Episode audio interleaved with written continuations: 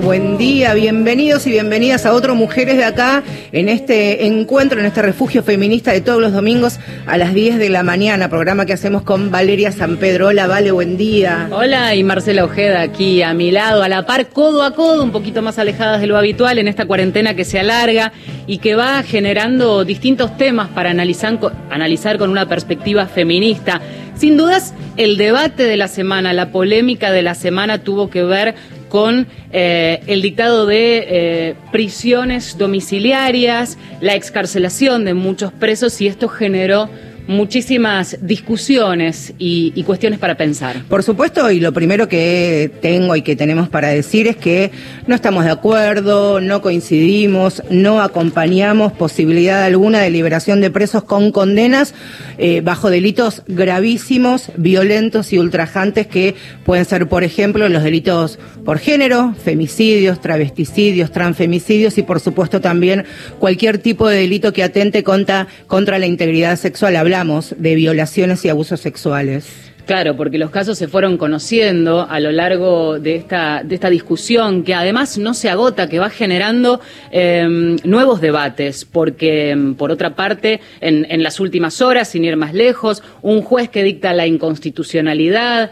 em, otras circunstancias que tienen que ver con nuevos pedidos que no se resolvieron todavía a partir de esta acordada eh, de casación que da respuesta a un pedido de habeas corpus. Así se inicia toda esta cuestión e involucra a todos los presos y presas de la República Argentina. De los sistemas, de los sistemas provinciales, por supuesto, de las cárceles de cada una de las provincias y del sistema penitenciario federal. También hay que tener una mirada para nada inocente que tiene que ver la manera en que se han tratado estas situaciones, la manera periodística e incluso política que se ha abordado esta temática. Esto que decía Vale, el máximo tribunal penal del país y que es la Cámara de Casación, recomendó en esta acordada, así es el nombre que utilizan los jueces, beneficios de prisiones domiciliarias. ¿Qué significa prisión domiciliaria? Primero que no es una libertad y luego que finalice la emergencia sanitaria, la pandemia, los y las presas bajo este beneficio, bajo este derecho,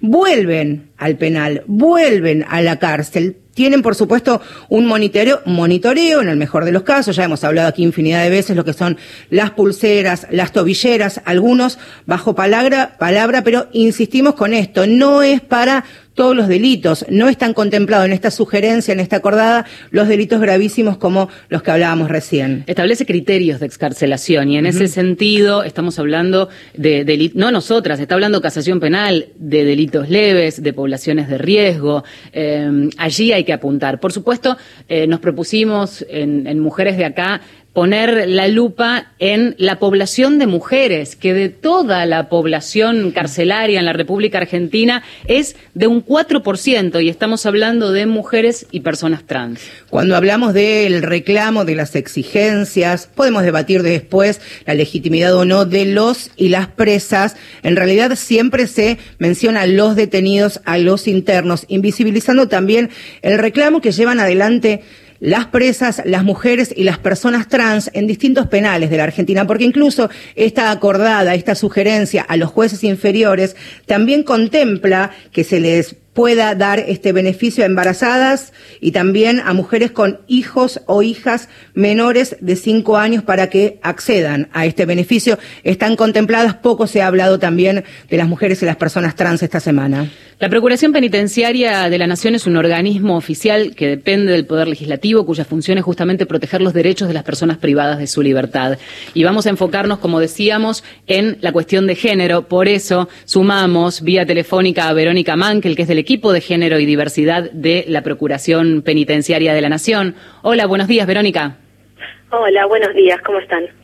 Bueno, bien, ayúdanos a trazar este mapa nacional respecto de eh, la población de mujeres, en qué situación encuentra este debate, esta pandemia a las mujeres hoy presas. Eh, bueno, la verdad que estaba escuchándote y me parecía que eh, era bastante clarificador eh, lo que ustedes estaban planteando en este momento de tanta eh, información vinculada al tema de eh, la situación de encierro. Y a mí me parece, bueno, desde un principio, cuando se declaró la emergencia y el aislamiento, para la Procuración fue un desafío y fue una preocupación también pensar cómo se traducía esto en los espacios de encierro, ¿no? Porque de algún modo eh, implicaría como una especie de doble encierro, ¿no? Una, una, mayor clausura de los espacios eh, de privación de la libertad que digamos, para los organismos de monitoreo y de prevención eh, de la tortura y de los malos tratos, es una preocupación. Eh, entonces, de algún modo, eh, buscamos algunas estrategias para poder tener presencia a través de atención telefónica remota y demás, como para poder, eh, en, en, principalmente, eh, digamos, sostener la contención eh, y eh, la asistencia a las personas privadas de la libertad.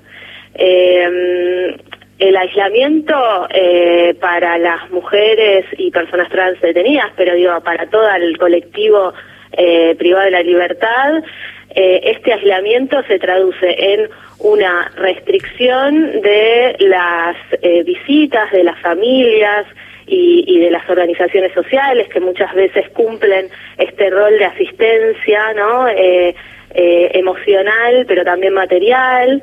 Eh, también el, la restricción de eh, la presencia de, del Poder Judicial, ¿no? A través de las defensorías y de los juzgados en las unidades que en conjunto con los organismos de control, también eh, actuamos ahí como una especie, digamos, con, eh, con, con la, la, función importante de prevenir, ¿no? La, eh, la, la, la falta de acceso a derechos de las personas detenidas.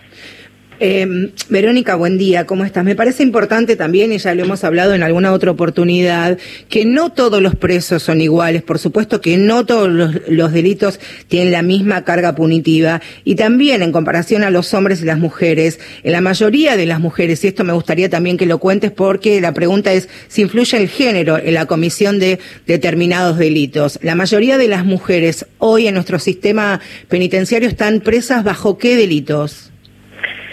Eh, en su gran mayoría, y eso habla también no de la invisibilización de eh, las mujeres presas en eh, eh, bueno en, en, en, los medios de comunicación no porque como bien vos decías eh, siempre está la idea de el hombre que delinque no y entonces ahí la mujer queda eh, sin, sin una identificación.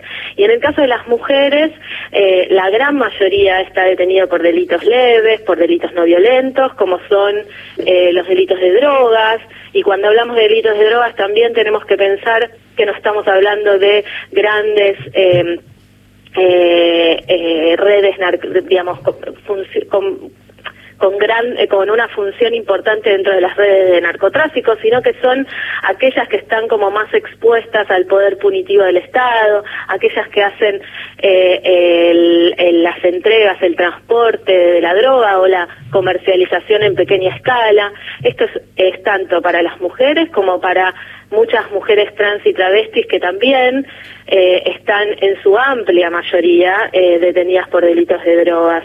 Entonces, eh, en línea con lo planteado desde la acordada que vos mencionabas y mismo desde los organismos internacionales, lo que se pedía para paliar justamente eh, la, la pandemia, digamos, los posibles casos de, de, coronavirus dentro de las cárceles era reducir su hacinamiento. Eh, y entonces, en ese sentido, apelaban a la escarcelación, pero a través, como eh, también mencionabas, de medidas alternativas de personas detenidas por delitos leves.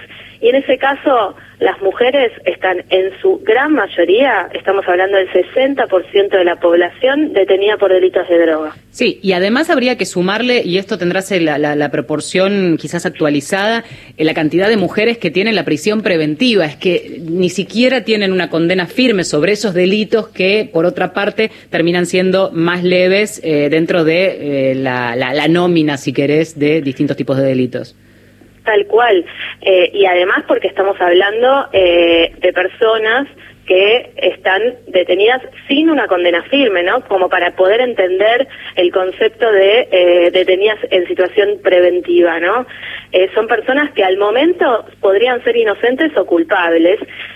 y en Argentina, como en muchos países de la región, el uso de la prisión preventiva es bastante alta, es bastante desmedida. Eh, entonces, eh, y eso si nos eh, ubicamos en la población de mujeres y personas trans, es aún mayor. Si en la población total, o sea, varones, mujeres y personas trans, el porcentaje es alrededor del 50% de la población detenida en situación preventiva, en el caso de las mujeres asciende a 70 y en el caso de la población trans asciende al 80%.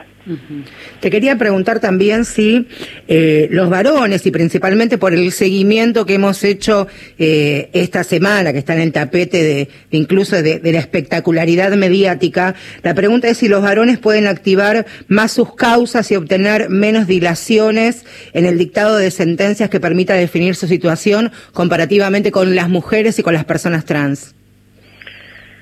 Mm, en realidad, la verdad que en eso un poco eh, el, la perspectiva, digamos, a la más punitivista y de, y de mayor encierro cae para todos, ¿no? Eh, lo que sí se observa es, mm, en algunos casos, eh, de las mujeres eh, trans o travestis, por ejemplo, mayor dificultad quizás para poder acceder al arresto domiciliario eh, por la falta de un domicilio, ¿no? Que eso también es preocupante, eh, que no se pueda acceder a un derecho, porque nosotros estamos hablando, ¿no?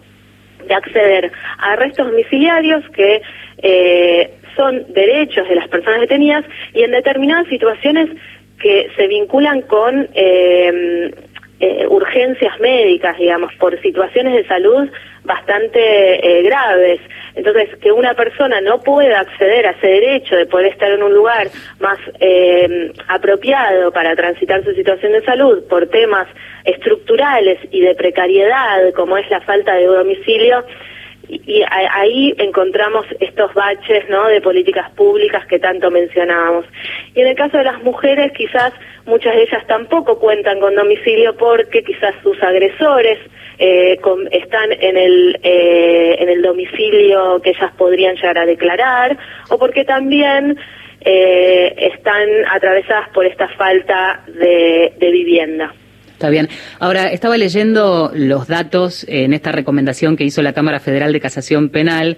Em, señala, por otra parte, que hay 996 mujeres alojadas en el Servicio Penitenciario Federal, 21 están detenidas con sus hijos y hay cuatro embarazadas. De estos números que hoy eh, se conocen del sistema penitenciario federal, ¿qué proporción, qué cantidad, si es que ya tienen un número aproximado de mujeres, están en condiciones o están gestionando la posibilidad de esta excarcelación, de este beneficio a propósito de la pandemia?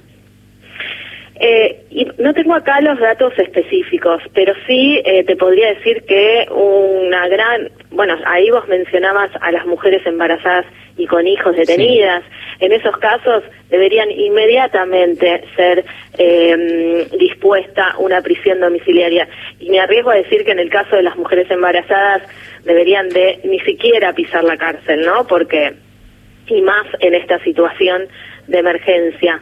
Eh, pero, pero bueno, eh, sí, una gran mayoría de ellas podría acceder, eh, siempre, digamos, eh, eh, se, se brindó un listado por parte del Ministerio de Justicia que eh, especificaba algunos de los casos. Muchas de ellas, hay que decir que en este último mes, mes y medio, accedieron a arrestos domiciliarios. Este, y, eso implicó una reducción una reducción importante de la población, eh, en particular en el complejo 4 de Ceiza, que era el que mayor eh, población tenía. Eh, pero bueno, nosotros igualmente seguimos em, insistiendo en la importancia en particular en el caso de las mujeres y personas trans, de que se promuevan estas medidas alternativas. También estamos pensando en lo que significa un debate puertas adentro del sistema de justicia, ¿no? Porque si muchos detenidos y detenidas van a tener esta posibilidad alternativa al encierro, mientras que, por supuesto, respondan a, las recomendaciones de, de casación, estamos hablando y lo hemos visto lo que tiene que ver con la violencia hacia las mujeres, lo que es el monitoreo, ¿no? El acompañamiento electrónico de lo que pueden ser pulseras o tobilleras o, en el mejor de los casos, bajo palabra.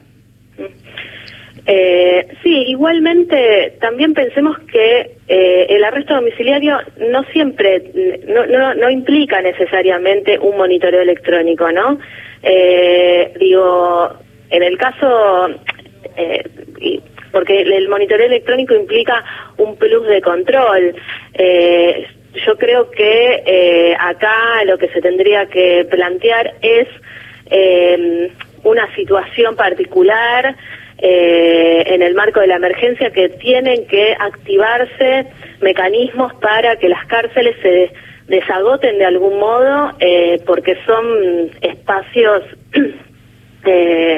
digamos que, que, bueno que pueden ser problemáticos en una situación de, emergencia sanitaria. Sí, pensábamos también, y lo debatíamos con Marcela durante la semana, cuando, cuando la pandemia nos sorprendió eh, y nos puso en alerta a todos, distintos mecanismos debieron activarse para dar respuesta a problemáticas muy diferentes. El tema de las cárceles, la procuración, de hecho, lo viene mencionando, trabajando en sus informes, recabando toda la, la información desde hace años. No es nuevo el hacinamiento en las cárceles de la Argentina. El tema es cómo se da respuesta lo más inmediata posible, porque vos mencionabas, este, Verónica, y aquí quiero apuntar mi, pregunta, a la situación de los que quedan. ¿De qué manera se puede garantizar a los que quedan una situación mínima de condiciones sanitarias que les permitan evitar contagios. Y pienso, durante la semana hablábamos con distintas organizaciones que trabajan de manera directa eh, con ustedes y también con, con, dentro de los penales, eh, con mujeres en este caso, y nos decían,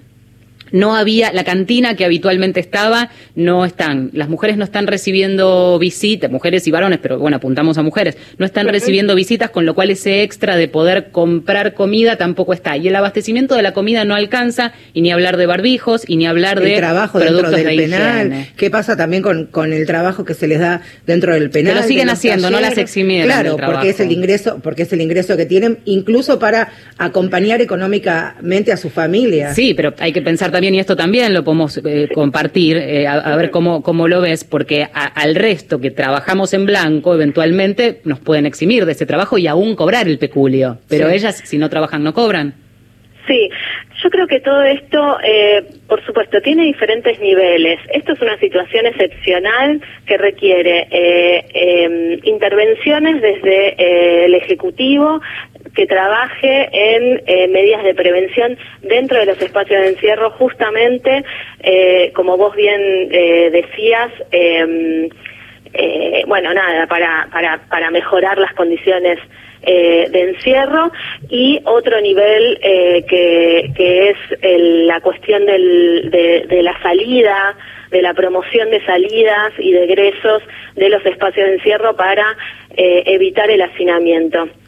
Y en este sentido, eh, nosotros hicimos bastantes señalamientos en, en, en esta línea, porque además también como para contextualizar, hace un año el Ministerio de Justicia de la Nación, el, por el entonces eh, ministro de Justicia de la Nación, declaró la emergencia carcelaria. Y esto eh, eh, vinculado al aumento de la población que hubo en poco tiempo y lo que implicó hacia adentro de las cárceles una mayor precariedad de la vida, ¿no? Mm. Entonces, si sobre ese contexto se, se, se, se, suma la situación de emergencia y la, la, la, imposibilidad de asistencia por parte de familiares, bueno, la precariedad se profundiza aún más. Eh, entonces, y eso lo vimos, y esos fueron los reclamos de muchas de las personas detenidas durante toda esta esta pandemia, ¿no? eh, bueno, la falta de acceso a elementos de limpieza y de higiene básicos, la falta de acceso a una alimentación apropiada, eh, bueno, el encierro, el mayor encierro dentro de los pabellones, producto de la suspensión eh, de las actividades. Eh, digo, bueno, ahí eh, hay, hay eh, amerita una una pensar en un protocolos de prevención eh, específicos, ¿no? Dirigidos a los espacios de encierro. Verónica, te agradecemos mucho el contacto con mujeres de acá esta mañana. No, gracias a ustedes. Gracias, Verónica. Un fuerte abrazo. Hasta luego. Verónica Mankel, del equipo de Género y Diversidad de la Procuración Penitenciaria de la Nación.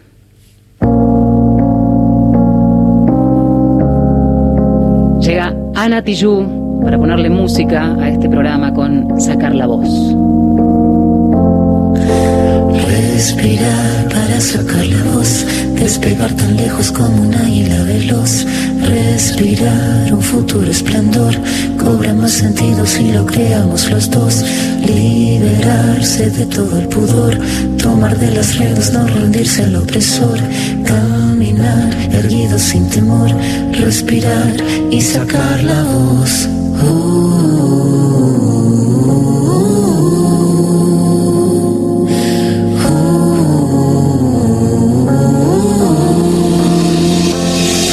Tengo los bolsillos vacíos, los labios partidos, la piel con escama cada vez que miro hacia el vacío, las suelas gastadas, las manos atadas, la puerta de entrada siempre tuvo el cartel que dijo que estaba cerrada. Una espina clavada, una herida infectada, entramada, una rabia colmada en el todo y en la nada. El paso torpe al borde sin acorde cada vez que pierdo el norte. Tengo la pérdida del soporte, el tiempo que clava me traba, la daga me mata, filuda la flama sin calma, que de las manos se me escapa, pero tengo mi rincón florido, sacar la voz, no estoy sola, estoy conmigo. Liberarse de todo el pudor, tomar de las riendas, no rendirse al opresor, caminar erguido sin temor, respirar y sacar la voz.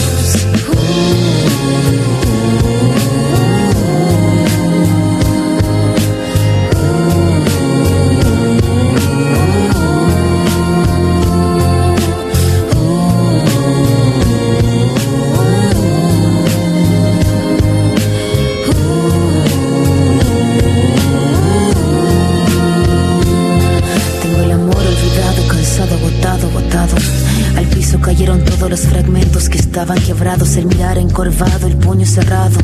No tengo nada, pero nada suma en este charco. Mandíbula marcada, palabra preparada. Cada letra afilada hasta la cresta de la oleada. Sin pena ni gloria, escribir esta historia. El tema no es caerse, levantarse es la victoria. Venir de vuelta, abrir la puerta, estar resuelta, estar alerta. Sacar la voz que estaba muerta y hacer la orquesta. Caminar, seguro libre, sin temor,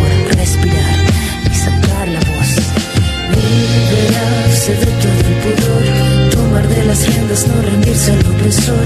Caminar erguido sin temor, respirar y sacar la voz.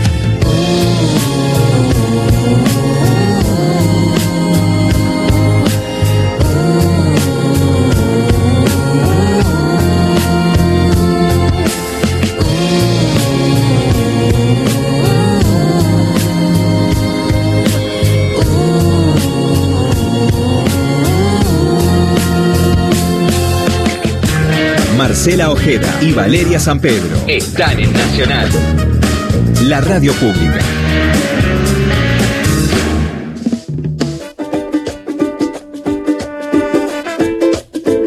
Hasta las 11 de la mañana nos quedamos en Radio Nacional, la radio pública, eh, poniéndole perspectiva de género a un tema que sacudió la polémica, recién veníamos hablando, ¿no? El tema de las excarcelaciones. Se pueden comunicar si quieren y opinar también, arroba mujeres870 es nuestro Twitter. Al comienzo del programa eh, planteábamos nuestra posición, que ustedes si nos escuchan durante estos años que hacemos mujeres de acá, es clarísima, pero eh, está bueno y bien vale repetirlo porque es el, el no acompañar, ni siquiera debatir esta posibilidad alguna de liberación de presos con condenas por delitos gravísimos, violentos y ultrajantes como pueden ser los femicidios y también, por supuesto, los delitos sexuales. Eh, más allá de estas sugerencias de la Cámara de Casación y en esta semana también se ha, hemos conocido fallos de distintos jueces, de distintos tribunales en diversos puntos del país que han liberado o que han otorgado el beneficio de prisión domiciliaria a, delincuentes, a ofensores sexuales y femicidas que hoy están bajo libertad. Para citar algunos de los ejemplos aquí en la provincia de Buenos Aires. Claro, por ejemplo, el Tribunal Oral número 5 de San Martín, eh, que liberó a eh, un hombre condenado por violación. Los jueces, lo insólito de esto es que reconocen que el presidiario puede fugarse, volver a cometer incluso nuevos delitos, pero entienden que está por encima el derecho a la salud, desconociendo lo que mencionábamos al principio de las características, la recomendación, la indicación eh, de casación respecto de las excarcelaciones. Pedro Olmos fue liberado hace algunos días en Bursaco también en la provincia de Buenos Aires, imputado por abuso sexual con acceso carnal, sin eufemismos, por violador. Fue el Tribunal Oral Criminal número 2 de Loma de Zamora que le concedió el arresto domiciliario por tener 68 años y por estar eh, bajo los grupos de riesgo. El caso fue elevado a juicio y se espera aún la fecha de este proceso abreviado. En Misiones, en Iguazú, el juez de instrucción penal Martín Brites otorgó este mismo beneficio a un detenido, aunque bajo monitoreo electrónico, a Carlos Aulier, así se llama el imputado de 39 años y acusado de haber violado, de haber abusado sexualmente a su pequeño hijo de ocho años. Así como decimos una cosa, eh, queremos echar luz y responsabilidad a la información que difundimos. Este fin de semana, el sábado, eh, la polémica era por una jueza de Quilmes que había hablado eh, a bocajarro de 176 violadores sueltos. Ella misma salió a desmentir esa información encuadrándola en un equívoco. No todo es lo mismo, no todo lo que circula este, es información verídica. Es importante cuando planteamos este debate también hablar con seriedad.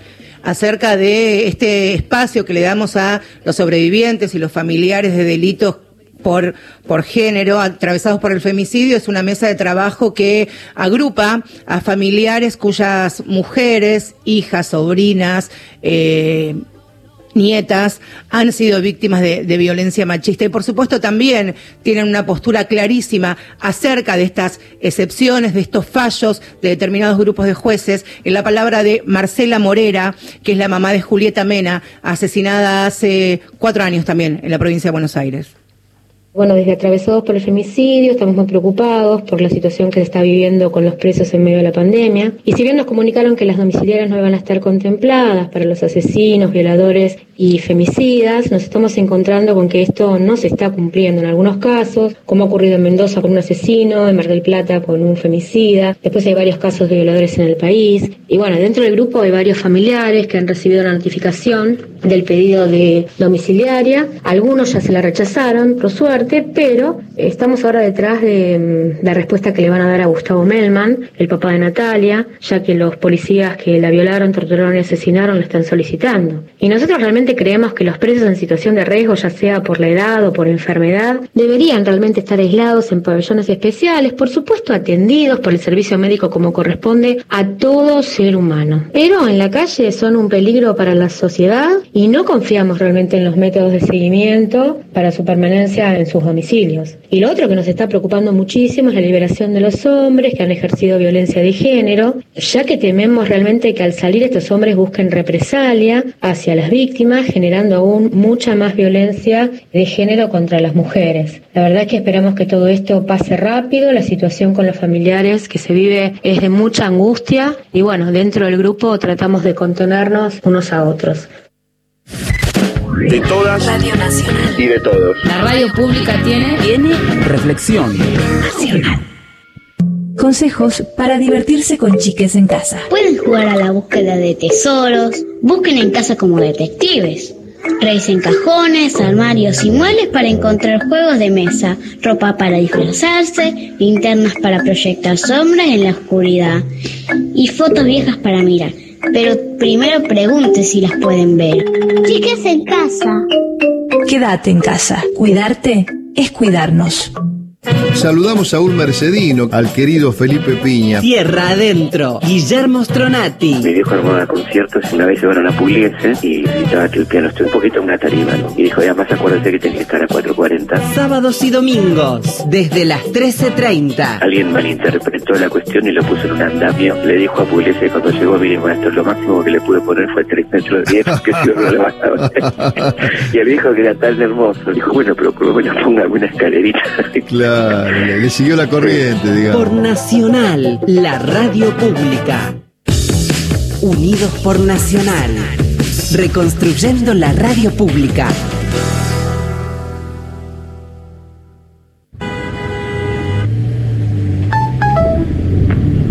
Che, cabezón, se bajó el gordo, loco. ¿No hace la gamba mañana para el partido? Ok, dale. No nos vaya a colgar, loco. Esta vez no, por favor.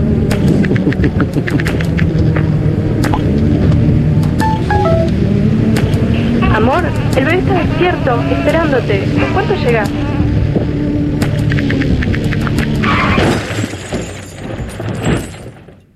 ¿Recibiste el mensaje? El celular al volante mata.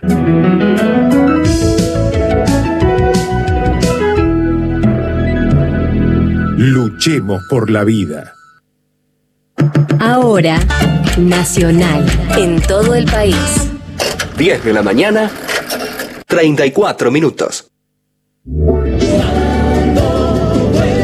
Hola a todos, soy Mauro Los Tequis y bueno, quiero invitarlos a que te queden en casa al igual que lo estoy haciendo yo. Por respeto a los demás, por respeto a nosotros mismos, respetemos a toda la gente que está cuidándonos, a todos los médicos, a toda la gente que está relacionada con la salud que pone en riesgo su vida para cuidarnos a nosotros. Tomemos conciencia, quédate en casa junto conmigo. Quédate en casa. Cuídate, cuidanos. Nacional, la radio pública. Hoy llamo para felicitarlo. Me parece muy bueno que pasen ya del bueno. Y los quiero felicitar por la maravilla esta que estamos oyendo. La verdad que lo escucho con mucha, pero con mucha atención. Los felicito por la enorme tarea cultural que realizan. Esta Radio Nacional, que es la única radio que escucho. La programación de hoy realmente fue fantástica. Si querés escucharte por la radio pública, llámanos desde cualquier lugar de la Argentina al 0810 222 0870. Gracias, Radio Nacional. Nacional. La radio pública. Mujeres de acá. Mujeres de acá. Marcela Ojeda y Valeria San Pedro. Por Nacional.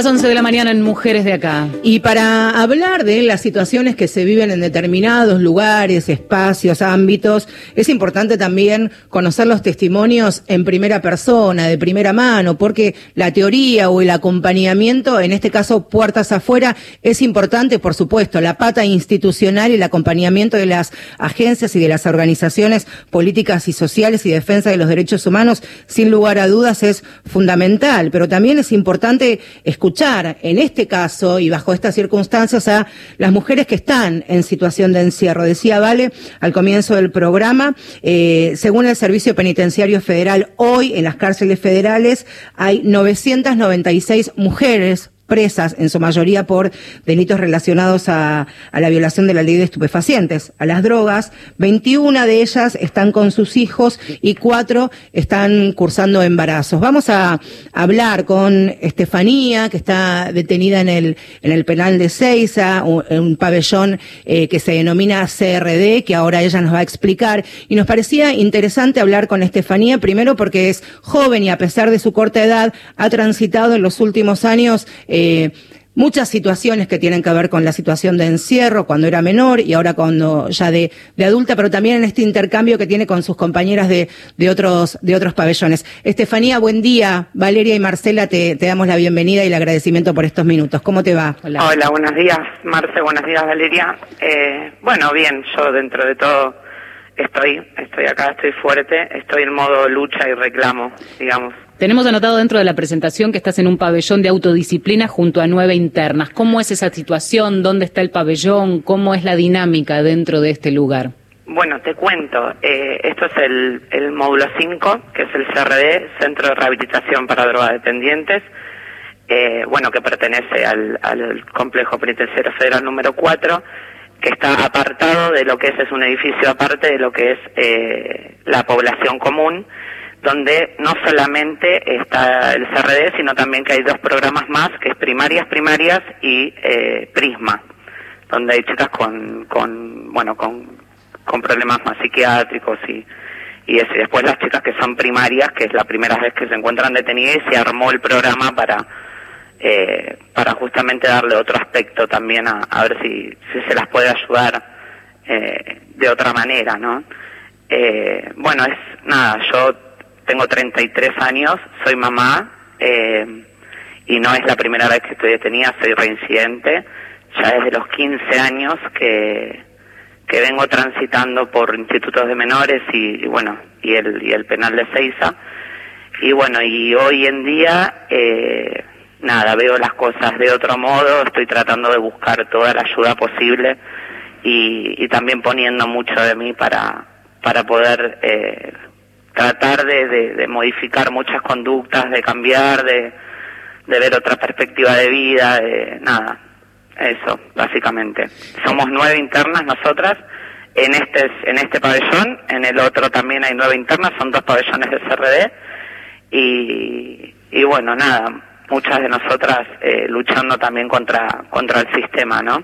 Estefanía, te quería preguntar eh, cómo han sido estos últimos 40 días, casi ya 50, que vivimos este aislamiento, esta cuarentena, y pensaba mientras te escuchaba hablar, ustedes están en el encierro eh, punitivo, están cumpliendo una condena, pero también y principalmente en tu pabellón de autodisciplina bajo ese encierro y también en lo que significa una medida sanitaria bajo este, este contexto. ¿Cómo están viviendo la pandemia estos últimos días con las familias? Hablábamos con Verónica la Procuración, que también restricciones en el día a día para ustedes también. Eh, sí, eh, hay mucha tristeza, mucha incertidumbre, mucha preocupación. Eh, no tenemos visita, no vemos a nuestros hijos, a nuestras mamás. Eh, mi vieja estuvo internada eh, antes de que se decrete la cuarentena obligatoria en el Hospital Álvarez porque tiene POC y enfisema pulmonar. Eh, bueno, gracias a Dios eh, no se enfermó con el COVID-19, pero la tuve internada y no la pude salir a ver, o sea, fue, ahora está mejor, gracias a Dios, eh, y nada, se vive, se vive como se puede, eh, nada, más que nada, eh, había mucha expectativa este año con el cambio de gobierno y con que, con que cambie un poco el sistema eh, para nosotras. Y bueno, no, nos quedamos acá, eh, estamos esperando, no nos olvidemos que somos mujeres y de ciudades que, que, que hay, hay muchas personas que son personas de riesgo, hay mucha población de riesgo que todavía no no no obtuvo el beneficio de Contanos la un poco la situación, la situación de compañeras eh, que, eh, que hoy están intentando gestionar ese, ese permiso y todavía no lo obtienen, porque también nos preocupa saber de qué manera, nos decís nueve internas, pero comparten celda, eh, vivimos repitiendo los comunicadores, los periodistas, de lavarse las manos, eh, ponerse barbijo, La usar alcohol en social. gel. Y mira, con, con respecto a ese tema, acá yo, eh, a ver, yo eh, no no puedo, soy como una privilegiada, yo lo hablaba con, con previamente, ¿no? A, la entrevista esta de hoy. Eh, acá somos nueve internas, hay nueve celdas. Hoy, hoy hay nueve internas, eh, hay nueve celdas, somos nueve internas. En la gestión antes de que de que de que empiecen a, a, a parar con el con el con el cese de las preventivas, que se empezó a ir gente, esto estaba súper poblado, super poblado y la, la población también, o sea, eh, los, los pabellones comunes. Yo te voy a hablar más eh, de, de los pabellones comunes, de la población común, que, que los pabellones están hechos mierda, perdón por la palabra, pero eh, están en muy malas condiciones. O sea, la última vez que yo recuerdo que se haya hecho eh, un mantenimiento de un pabellón fue en el año 2013. Eh, acá en la gestión de, de, la gestión del gobierno anterior lo único que se hizo fueron pabellones nuevos para meter a más mujeres en cana o sea se superpobló el penal de una manera impresionante hoy bajó la densidad de la población pero falta, falta, falta, porque yo convivo con dos compañeras que tienen hepatitis C, que están muy asustadas, que, que y nada, y, y, y si vamos a hablar del tema eh, productos de higiene, barbijos, el servicio cobra por cada una de nosotras una cantidad, una suma de dinero bastante importante y nosotras creemos que pueden ser mucho más generosos. O sea, no quiero tampoco decir algo que me vaya a perjudicar luego de que corte el teléfono, pero es la verdad, o sea... ¿Pero eh, tienen barbijos, tienen alcohol, tienen jabón? No, alcohol en gel no se nos da. Alcohol en gel no. Alcohol en gel no porque, eh, nada, se, se puede ingerir, Ingerir. Para, para lo que es el servicio, no, eso no nos dan.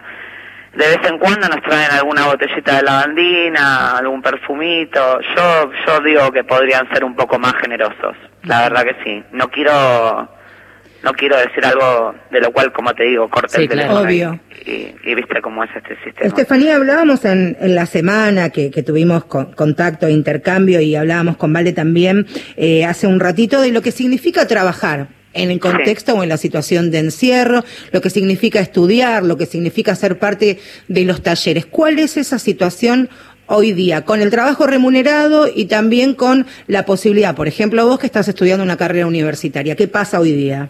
No, mira, eh, el problema, a ver, los talleres siguen funcionando.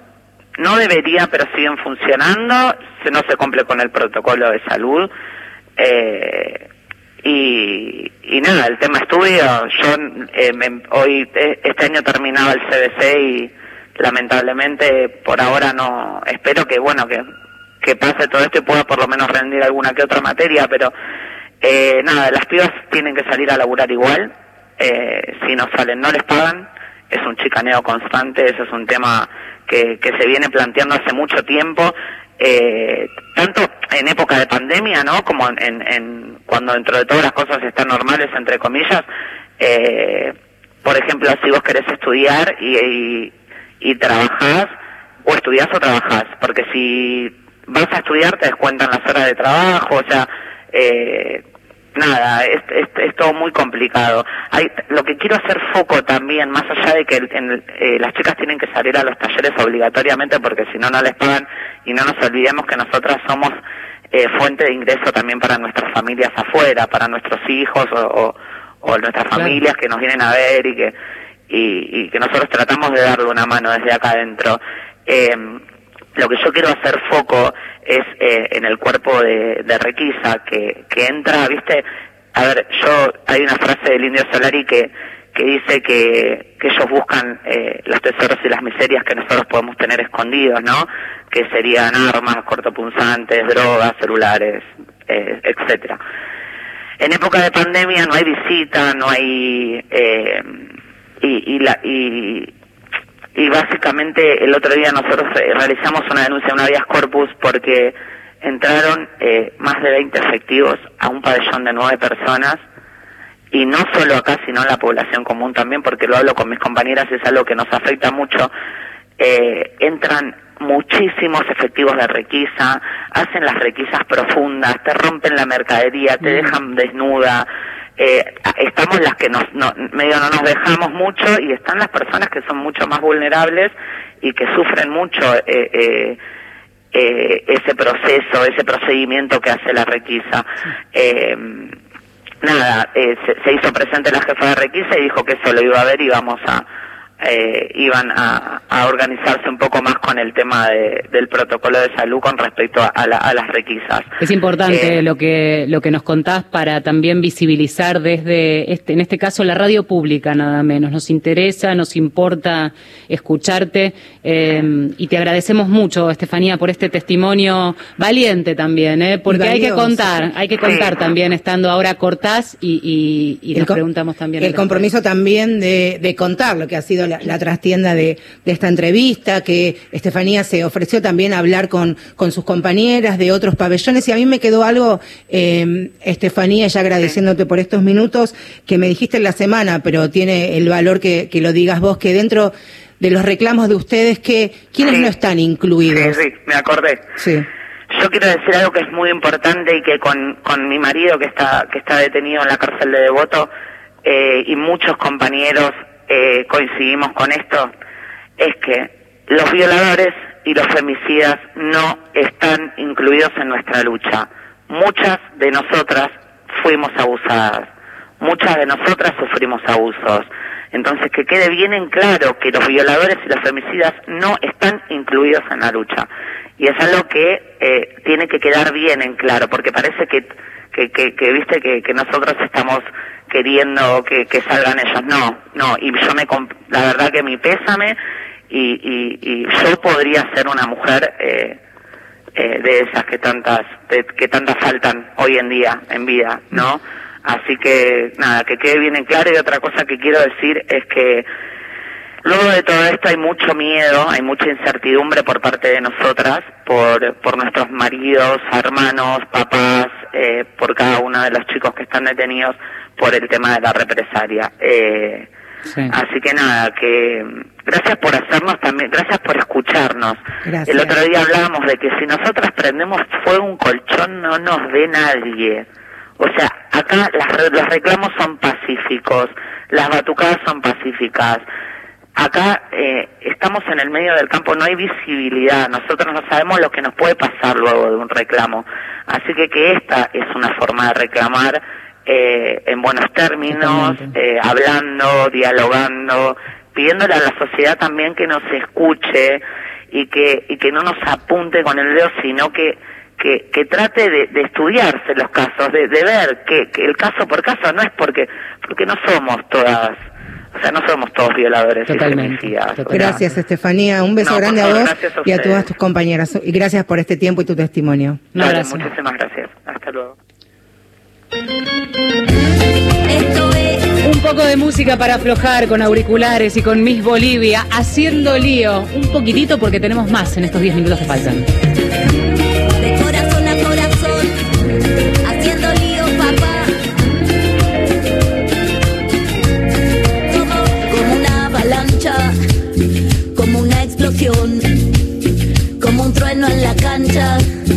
Bala de cañón la gilada opina desde su sillón.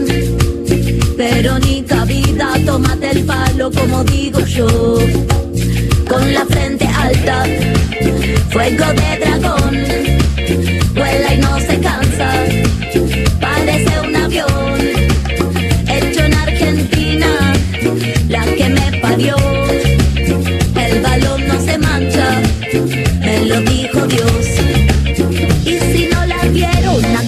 A veces lo bueno viene en frasco chico. Comete este chori que está bien rico. La pulga guerrera cerrándole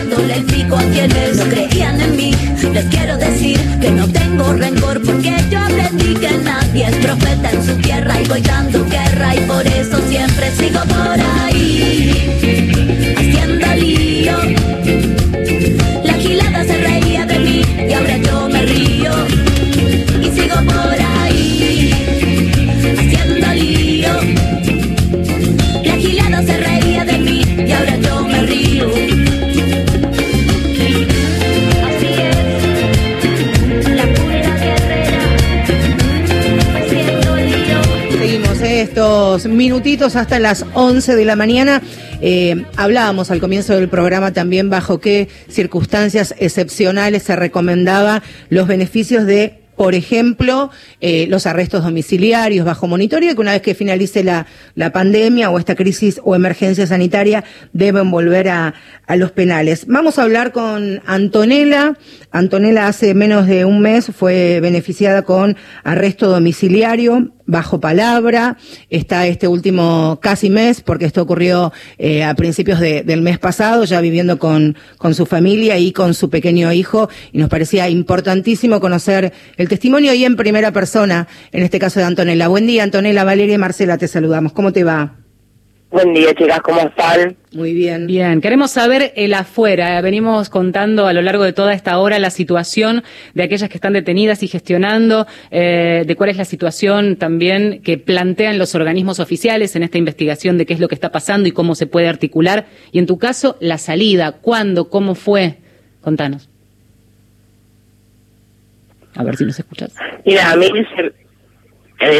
en un marco y en un tiempo eh, largo. Esto yo le, lo buscaba desde un principio. Mi nene eh, tenía cinco años cuando cuando esto pasó, pero bueno, después de diez meses eh, lo pude lograr a raíz de, de todo también esta pandemia que estamos viviendo todos los argentinos.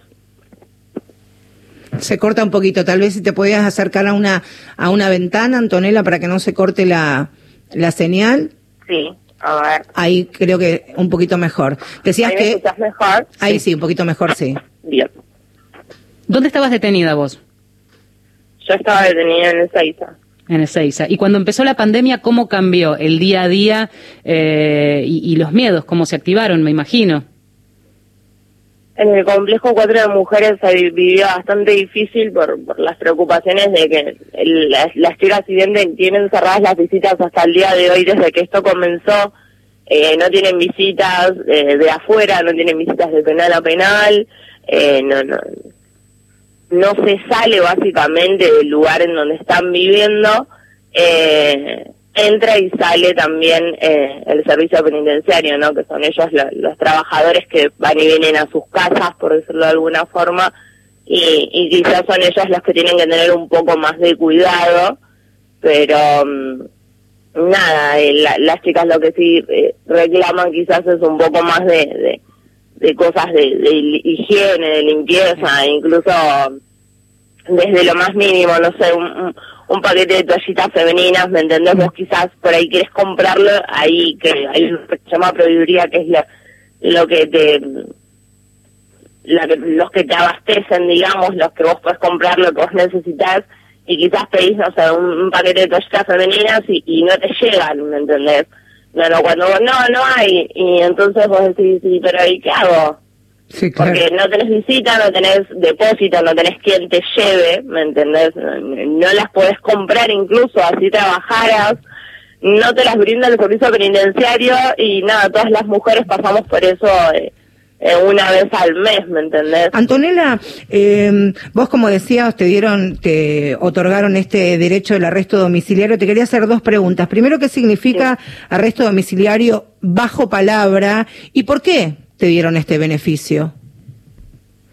Bueno, mira, yo estaba pidiendo el arresto desde un principio, ya que cuando eh, yo que tenía, mi nene tenía cinco años y hoy Felipe el primero de julio va a cumplir siete.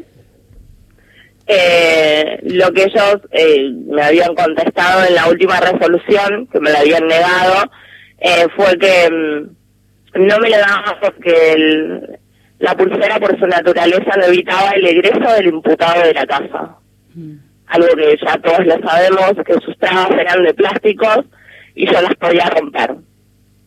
Eh, así que en el último escrito que yo saqué fue, fue contestado a raíz de eso, eh, a lo que yo le contesté a ellos, eh, porque en realidad me basé en, en ese último escrito que ellos me habían respondido, eh, que ellos no pueden tener eh, un criterio sobre mi persona porque no me conocen y si todos nos basamos en el criterio de, la, de, que la pulsera por su naturaleza no puede evitar el imputado de la casa, nadie estaría de arresto domiciliario, eh, nadie estaría gozando de ese beneficio y para mí hoy en día no, no es un, no lo veo como un beneficio, sino como un derecho de mi hijo.